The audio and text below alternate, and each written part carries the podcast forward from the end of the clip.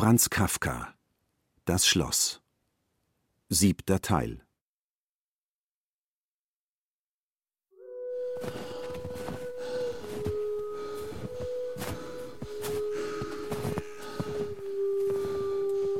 Es war dunkel. Später Nachmittag. K. stand am Gartentor im weiten Umkreis allein. Den Gehilfen hatte er vor Stunden schon vertrieben, eine große Strecke gejagt. Dann hatte sich der Gehilfe irgendwo zwischen Gärtchen und Hütten versteckt, war nicht mehr aufzufinden gewesen und auch seitdem nicht wieder hervorgekommen. K. hatte den Gartenweg freigelegt. Endlich. Schnee zu beiden Seiten des Weges hochgeschichtet, festgeschlagen. Er war mit der Arbeit des Tages fertig. Frieda war zu Hause und wusch entweder schon die Wäsche oder noch immer Gisas Katze. Es war ein Zeichen großen Vertrauens seitens Gisas gewesen, dass sie Frieda diese Arbeit übergeben hatte. Gisa hatte wohlgefällig zugesehen, wie K. die kleine Kinderbadewanne vom Dachboden gebracht hatte wie Wasser gewärmt wurde und wie man schließlich vorsichtig die Katze in die Wanne hob. Dann hatte Gisa die Katze sogar völlig Frieda überlassen, denn Schwarzer, K.s Bekannter vom ersten Abend, war gekommen, hatte K. mit einer Mischung von Scheu, zu welcher an jenem Abend der Grund gelegt worden war, und unmäßiger Verachtung, wie sie einem Schuldiener gebührte, begrüßt und hatte sich dann mit Gisa in das andere Schulzimmer begeben. Dort waren die beiden noch immer. Wie man im Brückenhof erzählte, lebte Schwarzer, der doch ein Kastellanssohn war, aus Liebe zu Gisa schon lange im Dorfe, hatte es durch seine Verbindungen erreicht, dass er von der Gemeinde zum Hilfslehrer ernannt worden war, übte aber dieses Amt hauptsächlich in der Weise aus, dass er fast keine Unterrichtsstunde Gisas versäumte. Sein größtes Vergnügen war es, neben Gisa zu sitzen und Schulhefte zu korrigieren. Auch heute waren sie damit beschäftigt. Schwarzer hatte einen großen Stoß Hefte gebracht, der Lehrer gab ihnen immer auch die seinen, und, solange es noch hell gewesen war, hatte K. die beiden an einem Tischchen beim Fenster arbeiten gesehen, Kopf an Kopf, unbeweglich. Jetzt sah man dort nur zwei Kerzen flackern. Es war eine ernste, schweigsame Liebe, welche die beiden verband. Den Ton gab eben Gisa an, deren schwerfälliges Wesen zwar manchmal wild geworden, alle Grenzen durchbrach, die aber etwas Ähnliches bei anderen zu anderer Zeit niemals geduldet hätte. So musste sich auch der lebhafte Schwarzer fügen. Langsam gehen, langsam sprechen, viel schweigen. Aber er wurde für alles, das man sah, reichlich belohnt durch Gisas einfache, stille Gegenwart. Dabei liebte ihn Gisa vielleicht gar nicht. Jedenfalls gaben ihre runden, grauen, förmlich niemals blinzelnden, eher in den Pupillen scheinbar sich drehenden Augen auf solche Fragen keine Antwort. Ihren vollen, üppigen Körper trug sie unverändert ruhig dahin, ob Schwarzer ihr mit den Blicken folgte oder nicht. Schwarzer dagegen brachte ihr das ständige Opfer, dass er im Dorfe blieb. Boten des Vaters, die ihn öfters abzuholen kamen, fertigte er so empört ab, als sei schon die kurze von ihnen verursachte Erinnerung an das Schloss und an seine Sohnespflicht eine empfindliche, nicht zu ersetzende Störung seines Glückes. Und doch hatte Schwarzer eigentlich reichlich freie Zeit. So trieb sich Schwarzer einen großen Teil des Tages beschäftigungslos herum, aber auch das war ihm lieb, denn immer hatte er dabei die Möglichkeit, die er auch oft ausnützte, in die Löwengasse zu gehen, wo Gisa wohnte zu ihrem Dachzimmerchen hinaufzusteigen, an der immer versperrten Tür zu horchen und dann eiligst wieder wegzugehen, nachdem er im Zimmer ausnahmslos die vollkommenste, unbegreiflichste Stille festgestellt hatte.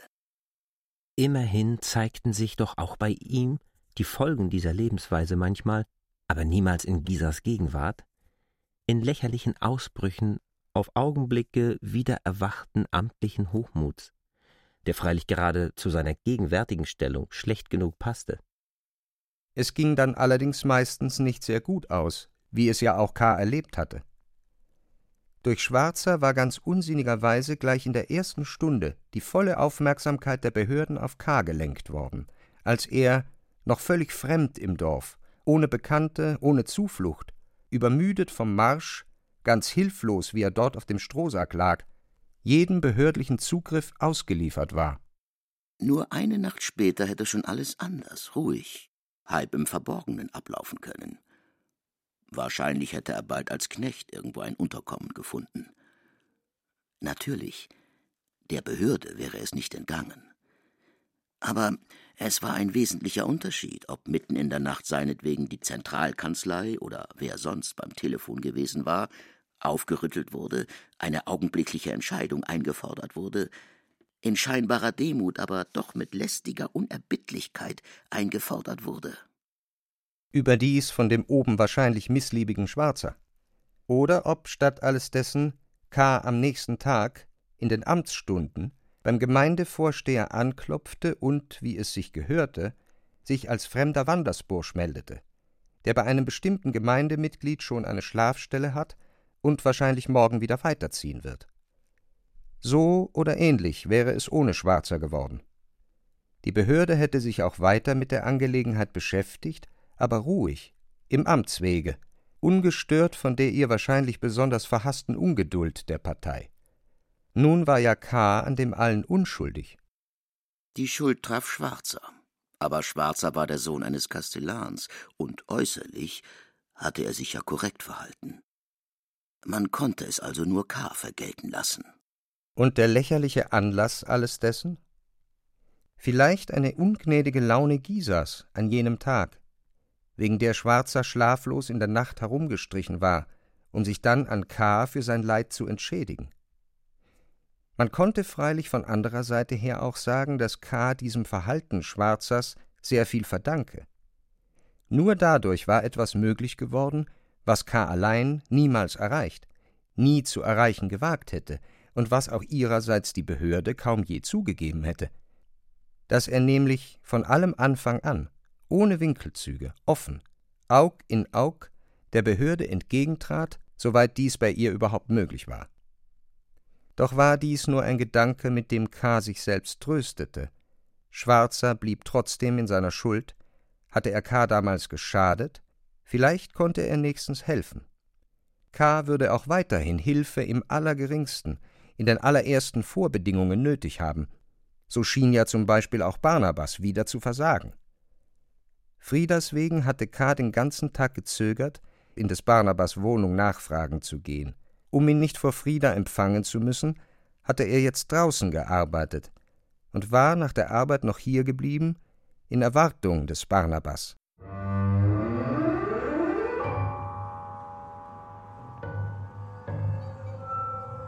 Aber Barnabas, er kam nicht.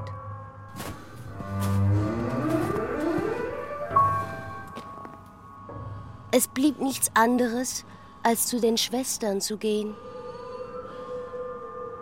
Von der Schwelle aus wollte er fragen. Bald zurück sein. K. rammte die Schaufel in den Schnee. Und atemlos kam er an, riss die Tür auf. Erst jetzt bemerkte K., dass Olga nicht da war. Die beiden Alten wieder bei dem weit entfernten Tisch in einem Dämmerzustande saßen sich noch nicht klar gemacht hatten, was bei der Tür geschehen war, und erst langsam die Gesichter hinwendeten, und dass schließlich Amalia unter Decken auf der Ofenbank lag. Ist Barnabas noch immer nicht gekommen? K. erfuhr, dass Olga im Hof Holz hackte. Amalia erschöpft, sie nannte keinen Grund, vor kurzem sich hatte niederlegen müssen und Barnabas zwar noch nicht gekommen war, aber sehr bald kommen musste, denn über Nacht blieb er nie im Schloss. K. dankte für die Auskunft, er konnte nun wieder gehen. Amalia aber fragte, ob er nicht noch auf Olga warten wollte. Aber er hatte leider keine Zeit mehr. Dann fragte Amalia, ob er denn schon heute mit Olga gesprochen habe. Er verneinte es, erstaunt, und fragte, ob ihm Olga etwas Besonderes mitteilen wollte. Amalia verzog wie in leichtem Ärger den Mund, nickte K. schweigend zu. Es war deutlich eine Verabschiedung und legte sich wieder zurück. Aus der Ruhelage musterte sie ihn, so als wundere sie sich, dass er noch da sei. Amalias Blick war kalt, klar, unbeweglich wie immer. Er war nicht geradezu auf das gerichtet, was sie beobachtete, sondern ging, das war störend, ein wenig kaum merklich, aber zweifellos daran vorbei. Du bist immer so traurig, Amalia. Quält dich etwas? Kannst du es nicht sagen? Ich habe ein Landmädchen wie dich noch nicht gesehen. Erst heute, erst jetzt ist es mir eigentlich aufgefallen. Stammst du hier aus dem Dorf? Bist du hier geboren? Amalia bejahte es, so als habe K. nur die letzte Frage gestellt. Du wirst also doch auf Olga warten? Ich kann nicht länger bleiben, weil zu Hause meine Braut wartet. Braut? Amalia stützte sich auf den Ellbogen. Sie wusste von keiner Braut. K. nannte den Namen. Amalia kannte sie nicht. Sie fragte, weiß Olga von der Verlobung? K. glaubte es. Ja, Olga hat ihn gesehen. Mit Frieda. Amalia versicherte ihm aber, dass Olga es nicht wisse und dass es sie sehr unglücklich machen werde, denn sie scheine K. zu lieben.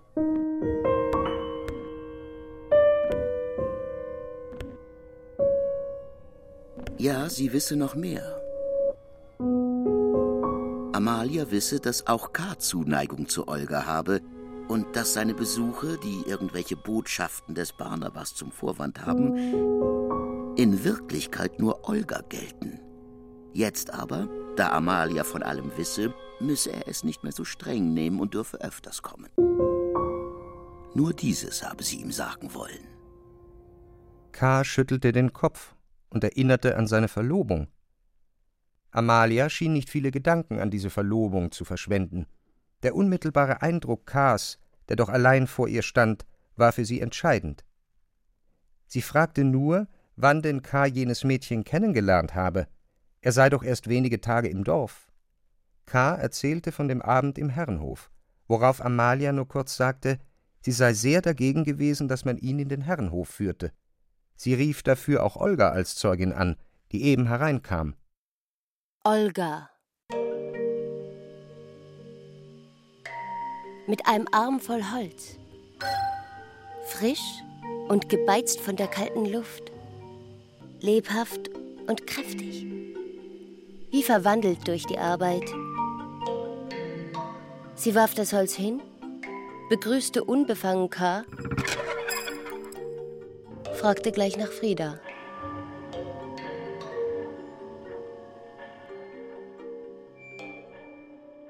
K. verständigte sich durch einen Blick mit Amalia, aber sie schien sich nicht für widerlegt zu halten.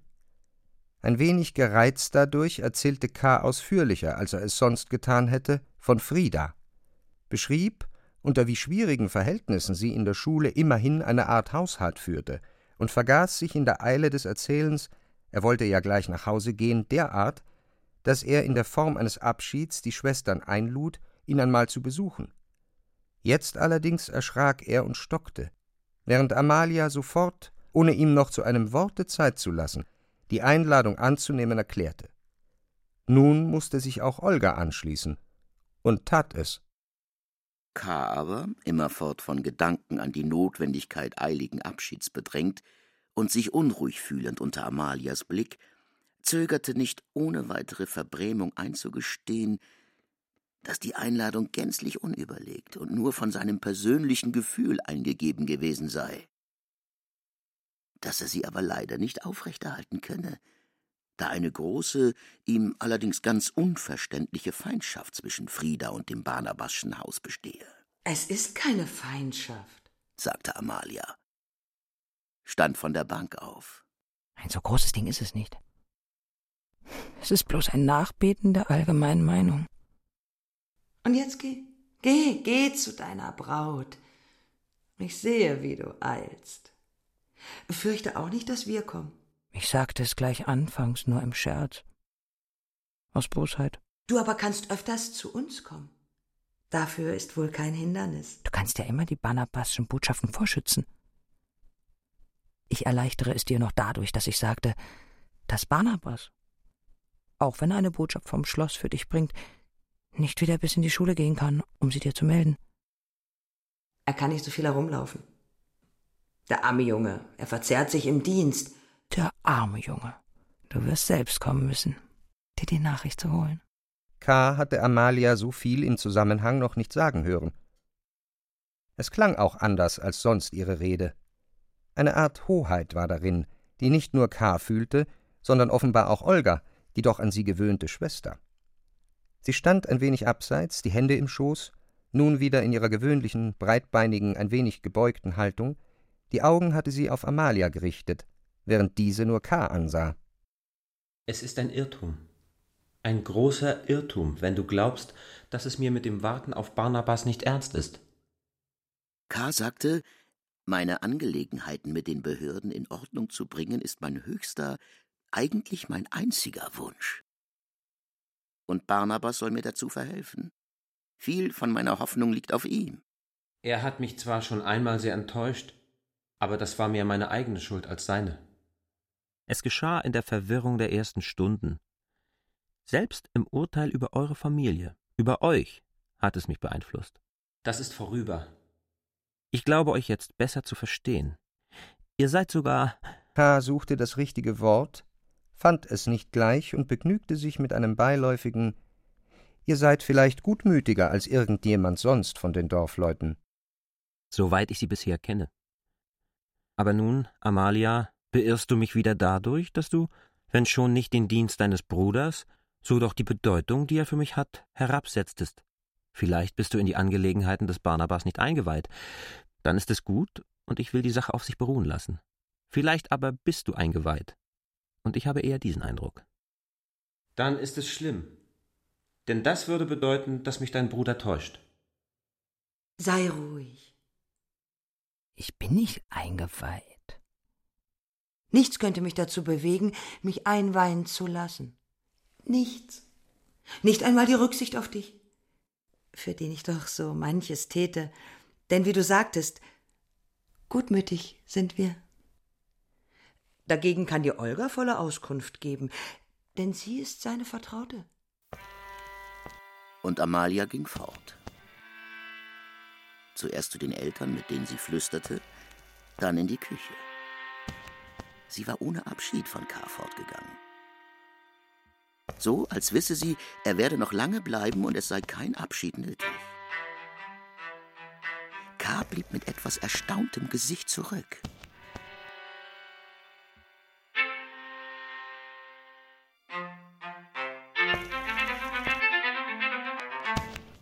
Olga lachte über ihn, zog ihn zur Ofenbank.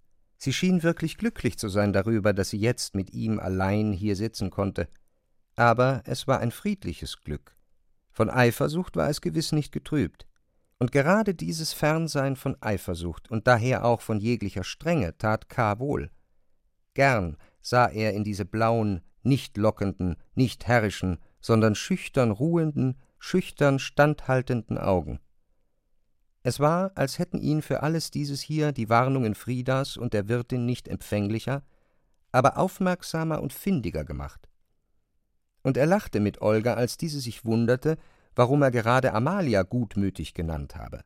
Amalia sei mancherlei, nur gutmütig sei sie eigentlich nicht. Amalia ist jünger als ich, jünger auch als Barnabas. Aber sie ist es, die in der Familie entscheidet, im Guten und im Bösen. Freilich, sie trägt es auch mehr als alle, das Gute wie das Böse. Du hast doch viel Menschenerfahrung. Du kommst aus der Fremde. Scheint sie dir nicht auch besonders klug? Besonders unglücklich scheint sie mir. Aber wie stimmt es mit eurem Respekt vor ihr überein, dass zum Beispiel Barnabas diese Botendienste tut, die Amalia missbilligt, vielleicht sogar missachtet? Wenn er wüsste, was er sonst tun sollte, er würde den Botendienst, der ihn gar nicht befriedigt, sofort verlassen. Ist er denn nicht ausgelernter Schuster? fragte K. Gewiss, sagte Olga. Er arbeitet ja auch nebenbei für Brunswick und hätte, wenn er wollte, Tag und Nacht Arbeit und reichlichen Verdienst. K. sagte, nun also, dann hätte er doch einen Ersatz für den Botendienst. Für den Botendienst? fragte Olga erstaunt, aber es ist doch Schlossdienst, immerhin eine Art Schlossdienst. So sollte man wenigstens glauben. Wie? sagte K. Sogar darin seid ihr im Zweifel? Nun, sagte Olga, eigentlich nicht. Barnabas geht in die Kanzleien, verkehrt mit den Dienern wie ihresgleichen, sieht von der Ferne auch einzelne Beamte, bekommt verhältnismäßig wichtige Briefe, ja sogar mündlich auszurichtende Botschaften anvertraut. Das ist doch recht viel. Wir können stolz darauf sein, wie viel er in so jungen Jahren schon erreicht hat. K. nickte. An die Heimkehr dachte er jetzt nicht. Er hat auch eine eigene Livree? fragte er. Du meinst die Jacke? Nein, die hat ihm Amalia gemacht, noch ehe er Bote war. Aber du näherst dich dem wunden Punkt. Er hätte schon längst nicht eine Livree, die es im Schloss nicht gibt, aber einen Anzug vom Amt bekommen sollen. Es ist ihm auch zugesichert worden, aber in dieser Hinsicht ist man im Schloss sehr langsam. Und das Schlimme ist, dass man niemals weiß, was diese Langsamkeit bedeutet. Sie kann bedeuten, dass die Sache im Amtsgang ist, Sie kann aber auch bedeuten, dass der Amtsgang noch gar nicht begonnen hat, dass man also zum Beispiel Barnabas immer noch erst erproben will. Sie kann aber schließlich auch bedeuten, dass der Amtsgang schon beendet ist, man aus irgendwelchen Gründen die Zusicherung zurückgezogen hat und Barnabas den Anzug niemals bekommt. Genaueres kann man darüber nicht erfahren oder erst nach langer Zeit. Nun, dieses Kleid hat also Barnabas nicht. Das ist nicht nur etwa beschämend oder entwürdigend, das könnte man ertragen, aber es lässt, besonders in trüben Stunden und manchmal, nicht zu selten haben wir solche, Barnabas und ich, an allem zweifeln. Olga fragte dann, ist es überhaupt Schlossdienst, was Barnabas tut? Gewiss, er geht in die Kanzleien, aber sind die Kanzleien das eigentliche Schloss? Und selbst wenn Kanzleien zum Schloss gehören, sind es die Kanzleien, welche Barnabas betreten darf? Er kommt in Kanzleien, aber es ist doch nur ein Teil aller. Dann sind Barrieren, und hinter ihnen sind noch andere Kanzleien. Man verbietet ihm nicht gerade weiterzugehen, aber er kann doch nicht weitergehen, wenn er seine Vorgesetzten schon gefunden hat, sie ihn abgefertigt haben und wegschicken. Man ist dort überdies immer beobachtet. Wenigstens glaubt man es. Und selbst wenn er weiterginge, was würde es helfen? Wenn er dort keine amtliche Arbeit hat und ein Eindringling wäre.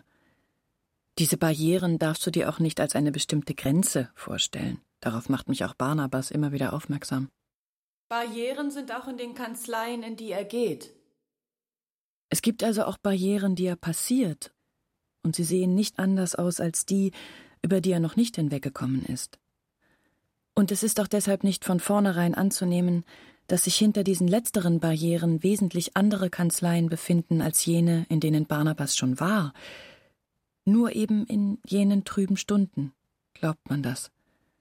Und dann geht der Zweifel weiter, man kann sich gar nicht wehren. Barnabas spricht mit Beamten, Barnabas bekommt Botschaften. Aber was für Beamte, was für Botschaften sind es?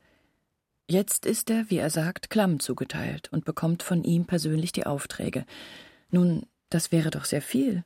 Selbst höhere Diener gelangen nicht so weit. Es wäre fast zu viel, das ist das Beängstigende. Denk nur, unmittelbar Klamm zugeteilt sein, mit ihm von Mund zu Mund sprechen. Aber es ist doch so. Nun ja, es ist so. Aber warum zweifelt denn Barnabas daran, dass der Beamte, der dort als Klamm bezeichnet wird, wirklich Klamm ist? Barnabas ist sehr empfindlich. Er hat zum Beispiel heute Nacht nicht geschlafen, weil du gestern Abend mit ihm unzufrieden warst. Du sollst gesagt haben, dass es sehr schlimm für dich ist, dass du nur einen solchen Boten wie Barnabas hast. Die Worte haben ihn um den Schlaf gebracht. Du selbst wirst von seinen Aufregungen nicht viel gemerkt haben und selbst mir gegenüber spricht er nicht frei. Abschmeicheln, abküssen muss ich ihm seine Zweifel. Und selbst dann wehrt er sich noch zuzugeben, dass die Zweifel Zweifel sind. Er hat etwas von Amalia im Blut. Und alles sagt er mir gewiss nicht, obwohl ich seine einzige Vertraute bin. Aber über Klamm sprechen wir manchmal. Ich habe Klamm noch nicht gesehen. Du weißt, Frieda liebt mich wenig und hätte mir den Anblick nie gegönnt. Aber natürlich ist sein Aussehen im Dorf bekannt. Einzelne haben ihn gesehen, alle von ihm gehört. Und es hat sich aus dem Augenschein, aus Gerüchten und auch manchen fälschlichen Nebenabsichten ein Bild Klamms ausgebildet, das wohl in den Grundzügen stimmt, aber nur in den Grundzügen. Klamms Bild. Es ist veränderlich. Klamm soll anders aussehen, wenn er ins Dorf kommt. Anders, wenn er es verlässt. Ehe er Bier getrunken hat. Anders nachher. Anders im Wachen, anders im Schlafen. Anders allein und im Gespräch. Grundverschieden. Oben im Schloss. Unterschiede in der Größe, Haltung, der Dicke, des Bartes?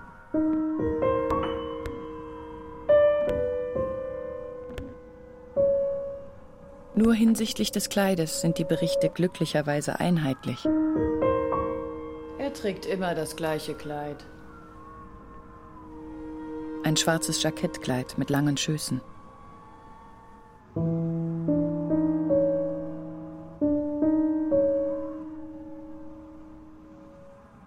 K. und sie rückten noch näher zusammen auf der Ofenbank. Nun gehen natürlich alle diese Unterschiede auf keine Zauberei zurück, sondern sind sehr begreiflich, entstehen durch die augenblickliche Stimmung, den Grad der Aufregung, die unzähligen Abstufungen der Hoffnung oder Verzweiflung, in welcher sich der Zuschauer, der überdies meist nur augenblickweise klamm sehen darf, befindet. Ich erzähle dir das alles wieder, so wie es mir Barnabas oft erklärt hat, und man kann sich im Allgemeinen, wenn man nicht persönlich unmittelbar an der Sache beteiligt ist, damit beruhigen. Wir können es nicht. Für Barnabas ist es eine Lebensfrage, ob er wirklich mit Klamm spricht oder nicht. Durch alle die ungünstigen Neuigkeiten Olgas war K. zwar betroffen, doch sah er einen Ausgleich zum großen Teile darin, dass er hier Menschen fand, denen es, wenigstens äußerlich, sehr ähnlich ging wie ihm selbst denen er sich also anschließen konnte, mit denen er sich in vielem verständigen konnte, nicht nur in manchem, wie mit Frieda. Die Berichte über Klamms Aussehen, fuhr Olga fort, kennt Barnabas sehr gut. Er hat viele gesammelt und verglichen, vielleicht zu viele, hat einmal selbst Klamm im Dorf durch ein Wagenfenster gesehen oder zu sehen geglaubt, war also genügend vorbereitet, ihn zu erkennen und hat doch, wie erklärst du es dir, als er im Schloss in eine Kanzlei kam und man ihm unter mehreren Beamten einen zeigte und sagte, dass dieser Klamm sei, ihn nicht erkannt. Und auch nachher noch lange sich nicht daran gewöhnen können, dass es Klamm sein sollte. Fragst du nun aber Barnabas, worin sich jener Mann von der üblichen Vorstellung, die man von Klamm hat, unterscheidet, kann er nicht antworten. Vielmehr, er antwortet und beschreibt den Beamten im Schloss aber die Beschreibung deckt sich genau mit der Beschreibung Klamms, wie wir sie kennen. Nun, also, Barnabas, sage ich, warum zweifelst du? Warum zweifelst du? Warum quälst du dich? Warum? Warum quälst du dich? Worauf er dann, in sichtlicher Bedrängnis, Besonderheiten des Beamten im Schloss aufzuzählen beginnt, die er aber mehr zu erfinden als zu berichten scheint, die aber außerdem so geringfügig sind, Sie betreffen zum Beispiel ein besonderes Nicken des Kopfes oder auch nur die aufgeknöpfte Weste, dass man sie unmöglich ernst nehmen kann. Noch wichtiger scheint mir die Art, wie Klamm mit Barnabas verkehrt. Barnabas hat es mir oft beschrieben, sogar gezeichnet. Gewöhnlich wird Barnabas in ein großes Kanzleizimmer geführt, aber es ist nicht Klamms Kanzlei, überhaupt nicht die Kanzlei eines Einzelnen.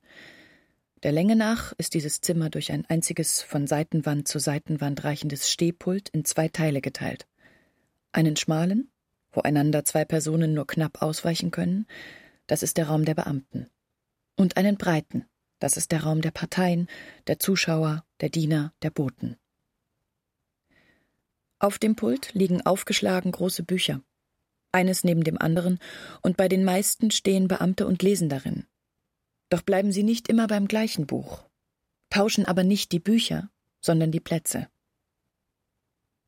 Am erstaunlichsten ist es Barnabas, wie sie sich bei solchem Plätzewechsel aneinander vorbeidrücken müssen. Eben wegen der Enge des Raumes. Vorn, eng am Stehpult, sind niedrige Tischchen, an denen Schreiber sitzen, welche, wenn die Beamten es wünschen, nach ihrem Diktat schreiben. Immer wundert sich Barnabas, wie das geschieht.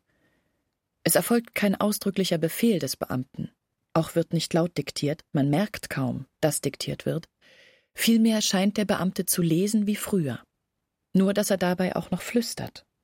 Und der Schreiber hört's. Oft diktiert der Beamte so leise, dass der Schreiber es sitzend gar nicht hören kann.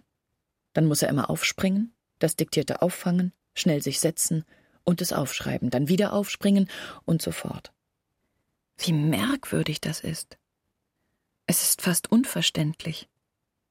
Barnabas freilich hat genug Zeit, das alles zu beobachten, denn dort in dem Zuschauerraum steht er Stunden und manchmal tagelang, ehe Klamms Blick auf ihn fällt.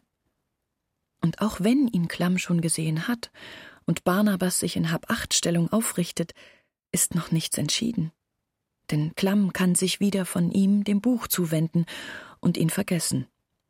So geschieht es oft. Was ist es aber für ein Botendienst, der so unwichtig ist? Es ist ja möglich, dass wir Unrecht haben zu klagen. Besonders ich, die alles nur vom Hörensagen kennt und es als Mädchen auch nicht so gut verstehen kann wie Barnabas, der ja auch noch manches zurückhält.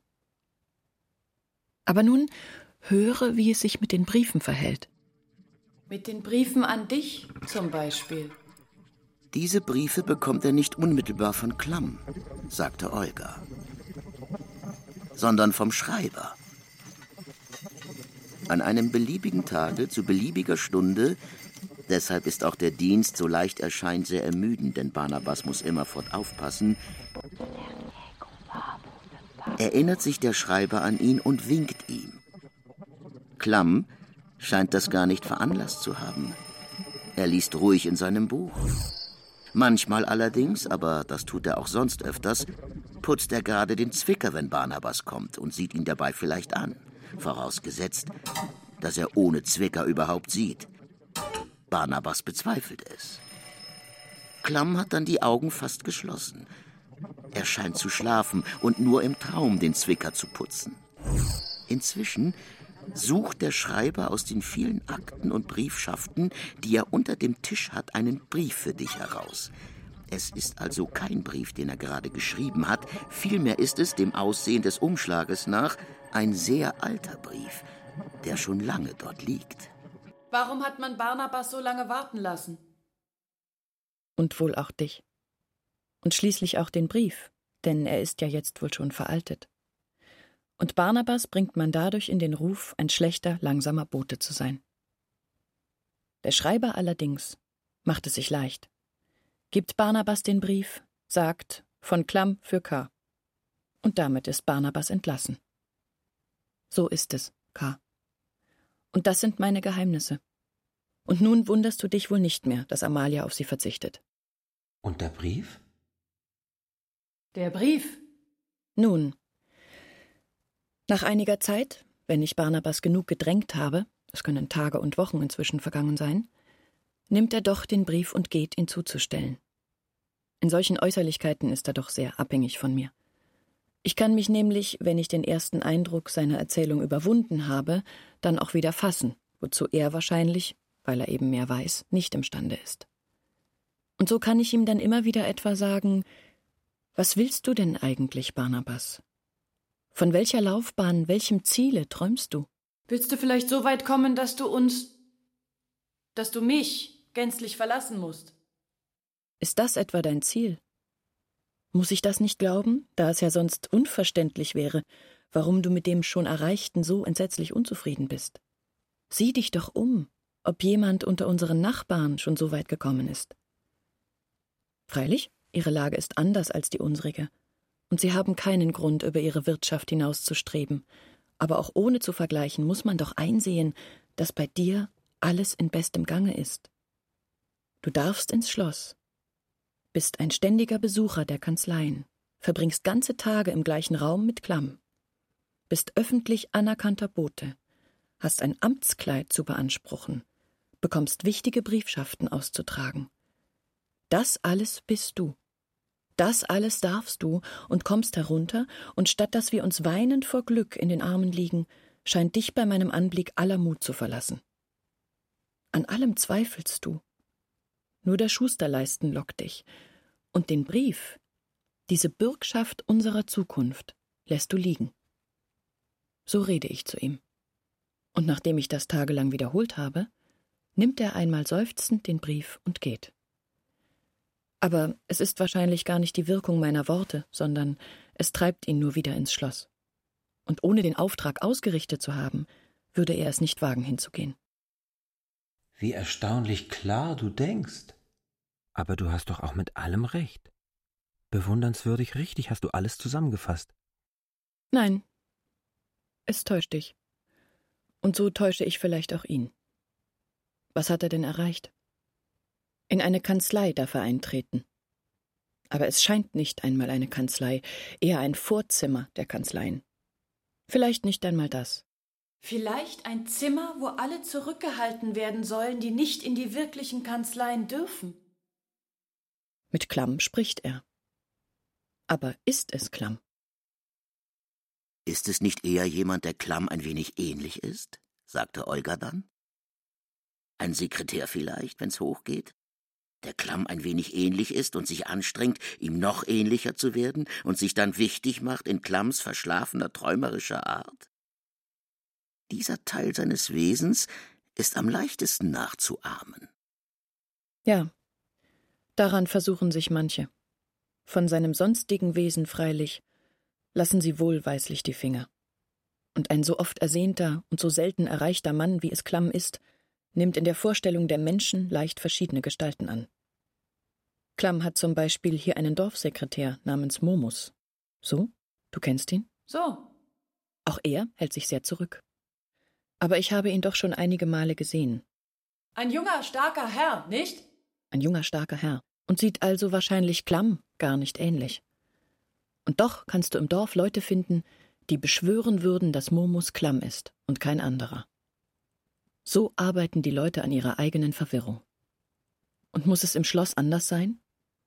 Jemand hat Barnabas gesagt, dass jener Beamte Klamm ist. Und tatsächlich besteht eine Ähnlichkeit zwischen beiden aber eine von Barnabas immerfort angezweifelte Ähnlichkeit. Und alles spricht für seine Zweifel. Klamm sollte hier in einem allgemeinen Raum zwischen anderen Beamten, den Bleistift hinter dem Ohr, sich drängen müssen? Das ist doch höchst unwahrscheinlich. Barnabas pflegt, ein wenig kindlich manchmal, dies ist aber schon eine zuversichtliche Laune, zu sagen, der Beamte sieht ja Klamm sehr ähnlich, würde er in einer eigenen Kanzlei sitzen, am eigenen Schreibtisch, und wäre an der Tür sein Name, ich hätte keine Zweifel mehr. Das ist kindlich, aber doch auch verständig. Noch viel verständiger allerdings wäre es, wenn Barnabas sich, wenn er oben ist, gleich bei mehreren Leuten erkundigte, wie sich die Dinge wirklich verhalten. Es stehen doch seiner Angabe nach genug Leute in dem Zimmer herum und wären auch ihre Angaben nicht viel verlässlicher als die Angabe jenes, der ungefragt ihm Klamm gezeigt hat, es müssten sich doch zumindest aus ihrer Mannigfaltigkeit irgendwelche Anhaltspunkte, Vergleichspunkte ergeben. Es ist das nicht mein Einfall, sondern der Einfall des Barnabas, aber er wagt nicht, ihn auszuführen.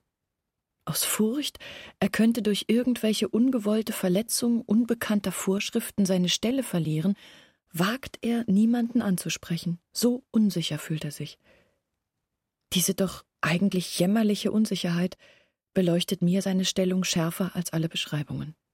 Wie zweifelhaft und drohend muss ihm dort alles erscheinen, wenn er nicht einmal zu einer unschuldigen Frage den Mund aufzutun wagt. Wenn ich das überlege, klage ich mich an, dass ich ihn allein in jenen unbekannten Räumen lasse, wo es derart zugeht, dass sogar er, der eher waghalsig als feig ist, dort vor Furcht wahrscheinlich zittert. Hier, glaube ich, kommst du zu dem Entscheidenden, sagte K. zu Olga. Das ist es. Nach allem, was du erzählt hast, glaube ich jetzt klar zu sehen, Barnabas ist zu jung für diese Aufgabe. Nichts von dem, was er erzählt, kann man ohne weiteres ernst nehmen. Da er oben vor Furcht vergeht, kann er dort nicht beobachten, und zwingt man ihn hier dennoch zu berichten, erhält man verwirrte Märchen. Ich wundere mich nicht darüber. Die Ehrfurcht vor der Behörde ist euch hier eingeboren wird euch weiter während des ganzen Lebens auf die verschiedensten Arten und von allen Seiten eingeflößt, und ihr selbst helft dabei mit, wie ihr nur könnt. Doch sage ich im Grunde nichts dagegen. Wenn eine Behörde gut ist, warum sollte man vor ihr nicht Ehrfurcht haben? Nur darf man dann nicht einen unbelehrten Jüngling wie Barnabas, der über den Umkreis des Dorfes nicht hinausgekommen ist, plötzlich ins Schloss schicken und dann wahrheitsgetreue Berichte von ihm verlangen wollen und jedes seiner Worte wie ein Offenbarungswort untersuchen und von der Deutung das eigene Lebensglück abhängig machen. Nichts kann verfehlter sein. Freilich habe auch ich, nicht anders als du, mich von ihm beirren lassen und sowohl Hoffnungen auf ihn gesetzt, als Enttäuschungen durch ihn erlitten, die beide nur auf seinen Worten, also fast gar nicht begründet waren. Olga schwieg. Es wird mir nicht leicht, sagte K., dich in dem Vertrauen zu deinem Bruder zu beirren. Ich sehe doch, wie du ihn liebst und was du von ihm erwartest. Es muss aber geschehen, und nicht zum wenigsten deiner Liebe und deiner Erwartungen wegen. Denn sieh, immer wieder hindert dich etwas. Ich weiß nicht, was es ist, voll zu erkennen, was Barnabas nicht etwa erreicht hat, aber was ihm geschenkt worden ist. Barnabas darf in die Kanzleien.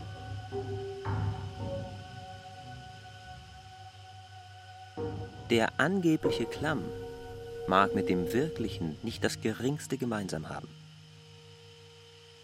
Oder, wenn du es so willst, in einen Vorraum. Die Ähnlichkeit mag nur für die vor Aufregung blinden Augen des Barnabas bestehen. Er mag der niedrigste der Beamten. Er mag noch nicht einmal Beamter sein. Es sind Türen da, Türen, die weiterführen. Barrieren, die man durchschreiten kann. Irgendetwas flüstert er dem Schreiber zu. Irgendetwas denkt er, wenn einmal in langer Zeit sein Blick auf Barnabas fällt. Mit wem Barnabas dort spricht? Mit dem niedrigsten Diener, vielleicht. Aber er kann zum nächsthöheren führen, kann ihn wenigstens nennen, kann auf jemanden verweisen, der ihn wird nennen können.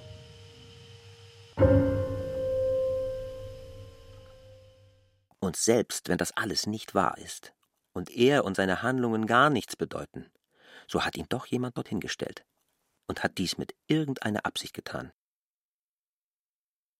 Mit dem allem will ich sagen, dass irgendetwas da ist, irgendetwas dem Barnabas angeboten wird, wenigstens irgendetwas, und dass es nur die Schuld des Barnabas ist, wenn er damit nichts anderes erreichen kann als Zweifel, Angst und Hoffnungslosigkeit. Und dabei bin ich ja immer noch von dem ungünstigsten Fall ausgegangen, der sogar sehr unwahrscheinlich ist denn wir haben ja die Briefe in der Hand, denen ich zwar nicht viel traue, aber viel mehr als des Barnabas Worten. Mögen es auch alte, wertlose Briefe sein, die wahllos aus einem Haufen genauso wertloser Briefe hervorgezogen wurden, wahllos und mit nicht mehr Verstand, als die Kanarienvögel auf den Jahrmärkten aufwenden, um das Lebenslos eines beliebigen aus einem Haufen herauszupicken. Und mag das so sein, so haben diese Briefe doch wenigstens irgendeinen Bezug auf meine Arbeit. Sichtlich sind sie für mich. Wenn auch vielleicht nicht für meinen Nutzen bestimmt. Sind, wie der Gemeindevorsteher und seine Frau bezeugt haben, von Klamm eigenhändig gefertigt und haben, wiederum nach dem Gemeindevorsteher, zwar nur eine private und wenig durchsichtige, aber doch eine große Bedeutung. Sagte das der Gemeindevorsteher? Ja, das sagte er. Ich werde es Barnabas erzählen. Das wird ihn sehr aufmuntern. Ihn aufmuntern bedeutet, ihm zu sagen, dass er recht hat, dass er nur in seiner bisherigen Art fortfahren soll. Aber eben auf diese Art wird er niemals etwas erreichen. Hilfe braucht Barnabas, nicht Aufmunterung. Bedenke doch nur, dort oben ist die Behörde in ihrer unentwirrbaren Größe. Ich glaubte, annähernde Vorstellungen von ihr zu haben, ehe ich hierher kam. Wie kindlich war das alles. Dort also ist die Behörde, und ihr tritt Barnabas entgegen, niemand sonst. Nur er, erbarmungswürdig allein. Zu viel Ehre noch für ihn, wenn er nicht sein ganzes Leben lang verschollen in einen dunklen Winkel der Kanzleien geduckt bleibt. Glaube nicht, K., dass wir die Schwere der Aufgabe, die Barnabas übernommen hat, unterschätzen. An Ehrfurcht vor der Behörde fehlt es uns ja nicht, das hast du selbst gesagt. Aber es ist irregeleitete Ehrfurcht, sagte K. Ehrfurcht am unrechten Ort. Solche Ehrfurcht entwürdigt ihren Gegenstand. Ist es noch Ehrfurcht zu nennen, wenn Barnabas das Geschenk des Eintritts in jenen Raum dazu missbraucht, um untätig dort die Tage zu verbringen? Oder wenn er herabkommt und diejenigen, vor denen er eben gezittert hat, verdächtigt und verkleinert? Oder wenn er aus Verzweiflung oder Müdigkeit Briefe nicht gleich austrägt und ihm anvertraute Botschaften nicht gleich ausrichtet? Das ist doch wohl keine Ehrfurcht mehr. Aber der Vorwurf geht noch weiter. Geht auch gegen dich, Olga. Ich kann dir ihn nicht ersparen. Du hast Barnabas, obwohl du Ehrfurcht vor der Behörde zu haben glaubst, in aller seiner Jugend und Schwäche und Verlassenheit ins Schloss geschickt oder wenigstens nicht zurückgehalten. Den Vorwurf, den du mir machst, mache ich mir auch seit jeher schon. Allerdings nicht, dass ich Barnabas ins Schloss geschickt habe, ist mir vorzuwerfen. Ich habe ihn nicht geschickt. Er ist selbst gegangen. Aber ich hätte ihn wohl mit allen Mitteln, mit Gewalt, mit List, mit Überredung zurückhalten sollen. Ich hätte ihn zurückhalten sollen. Aber wenn heute jener Tag, jener Entscheidungstag wäre, und ich die Not des Barnabas, die Not unserer Familie so fühlte wie damals und heute, und wenn Barnabas wieder, aller Verantwortung und Gefahr deutlich sich bewusst, lächelnd und sanft sich von mir losmachte, um zu gehen, ich würde ihn auch heute nicht zurückhalten. Trotz allen Erfahrungen der Zwischenzeit und ich glaube, auch du an meiner Stelle könntest nicht anders. Du kennst nicht unsere Not. Deshalb tust du uns, vor allem aber Barnabas, Unrecht. Wir hatten damals mehr Hoffnung als heute. Aber groß war unsere Hoffnung auch damals nicht. Groß war nur unsere Not und ist es geblieben. Hat dir denn Frieda nichts über uns erzählt?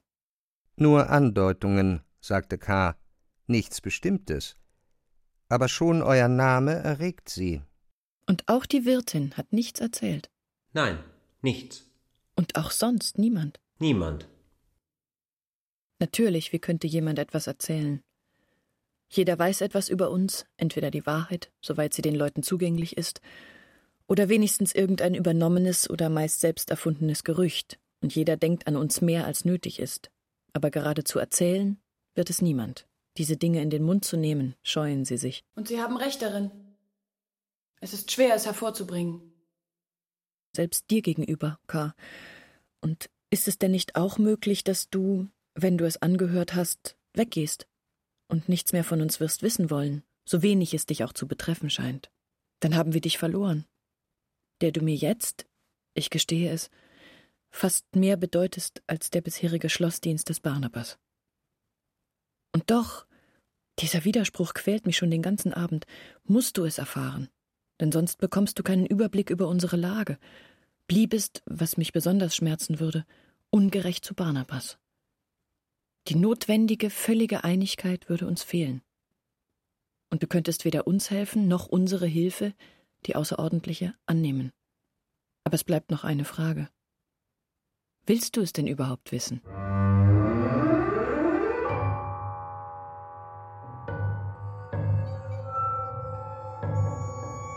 Wenn es notwendig ist, will ich es wissen.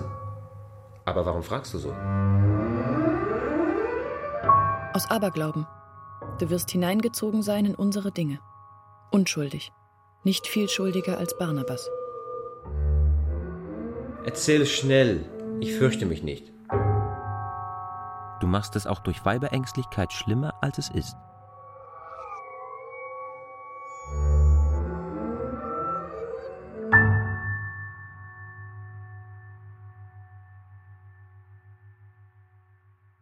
Franz Kafka Das Schloss. Siebter Teil. Erzähler Michael Rotschopf. K. David Striso. Beobachter vom Schloss Werner Wölbern Frauenstimme Delilah Piasco. Olga Sandra Hüller. Amalia Bibiana Beglau. Ton und Technik Markus Huber, Andreas Meinitzberger und Adele Kurzil. Regieassistenz Stefanie Ramp. Bearbeitung, Regie und Musik Klaus Bulert. Produktion Bayerischer Rundfunk 2016